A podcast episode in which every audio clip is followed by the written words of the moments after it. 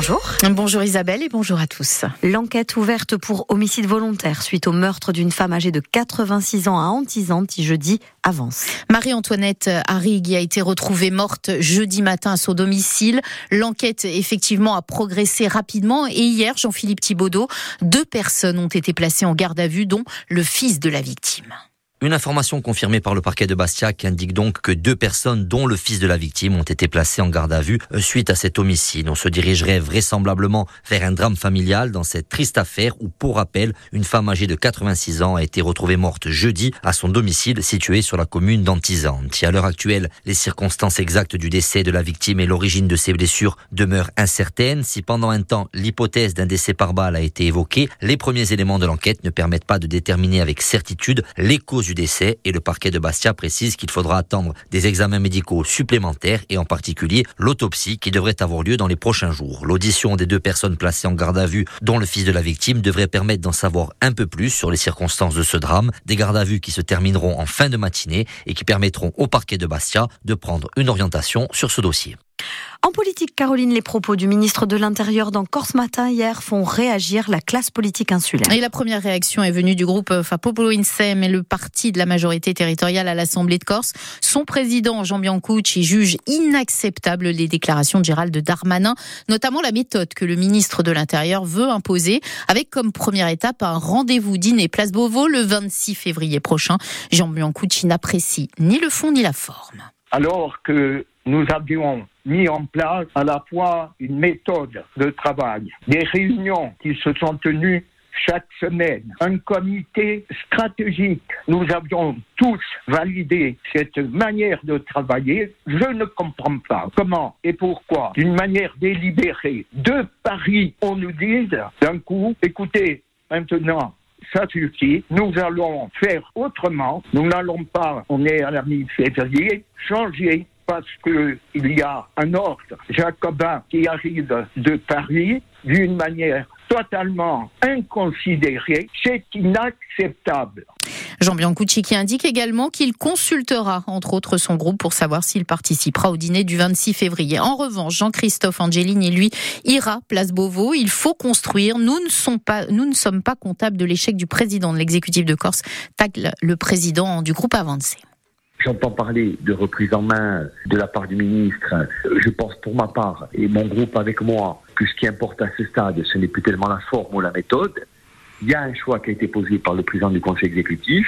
Il a échoué. Donc aujourd'hui, si on reste bloqué sur l'échec et on fait capoter, pour le dire vulgairement, la révision constitutionnelle au prétexte que les éléments politiques et techniques n'ont pas été réunis. Donc nous, nous ne voulons pas considérer la forme, pas plus que l'attitude des uns ou des autres. Ce que nous voulons faire maintenant, c'est réussir et sur le fond, donc travailler en espérant cette fois-ci que tout le monde sera autour de la table. Donc il faut maintenant que l'accord soit entier tente une fois pour toutes de converger et on n'a plus que quelques jours pour le faire. Un reportage signé Patrick Vinciguer, puis autre réaction, celle de Jean-Martin Mondelogne, co-président du groupe Unso Fionovo, que nous entendrons d'ailleurs dans le journal de 9h. Il se dit satisfait de la décision du ministre de l'Intérieur de reprendre l'initiative. Du sport dans ce journal et du foot avec la 25e journée de Ligue 2 ce soir. L'ACA se déplace à Laval alors que les Bastiers reçoivent Rodez, des Bastiers en net regain de forme depuis la nomination à la tête de l'équipe du duo Lasland Moretti, un duo confirmé ces dernières heures par le président Claude Ferrand.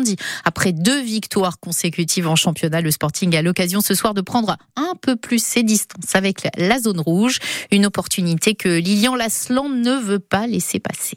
On s'est conforté un petit peu dans, certaines choses, dans, le collectif, dans les intentions qu'on a, a, mis en place, de pouvoir retrouver cette solidarité un petit peu qui, euh, manquait, l'ADN un petit peu du, Sporting aussi. Les résultats ont été positifs, donc on, a continué à travailler justement sur des points de confiance un peu pour pouvoir euh, continuer à performer. Et donc euh, après, bien sûr, comme vous le savez, c'est toujours l'histoire du terrain qui fait le qui fait le résultat. On doit imposer, on va dire, notre façon de jouer sans trop regarder ce qui se passe à, à côté. Euh, c'est plutôt les adversaires en venant qui doivent se poser des questions que nous s'en poser aussi. Des propos recueillis par Jean-Philippe Thibaudot. À Laval, les Ajacciens tenteront de confirmer après leur très belle prestation à domicile face à Guingamp 3-0. Les Blancs et Rouges, excellents à la maison, ont du mal quand même à l'extérieur. Ils affrontent ce soir l'un de leurs concurrents directs à la course au play-off. Olivier Pantaloni, l'entraîneur, affiche quand même un bel état d'esprit avant cette rencontre face à Laval. L'entraîneur a des ambitions, une troisième place, pourquoi pas. On l'écoute au micro d'Alexandre Anthony. Aujourd'hui, on est rentré dans une phase, compte tenu de notre classement, qui euh, nous donne envie d'aller voir plus haut, nous donnant l'ambition d'aller chercher une fin de saison palpitante. En l'occurrence, là, c'est un adversaire direct. Donc, euh, il faut peut-être oublier un petit peu ou tenir compte de ce qui a été fait à l'extérieur et qui n'a pas fonctionné, oublier nos, mauvais résultats et puis y aller avec l'ambition de, de, réussir euh, justement un match qui nous permettrait de nourrir nos ambitions. Mais viser à troisième place. Aujourd'hui, on a quatre points de retard sur le troisième, 10 points sur le second et voire plus sur le, sur le premier. Rattraper deux équipes qui, qui comptent 10 points d'avance, qui sont en tête et qui, qui tournent bien, ça risque d'être beaucoup plus compliqué. 4 points, c'est réalisable, mais ça passe justement par euh, la réalisation de très bons résultats, notamment à l'extérieur.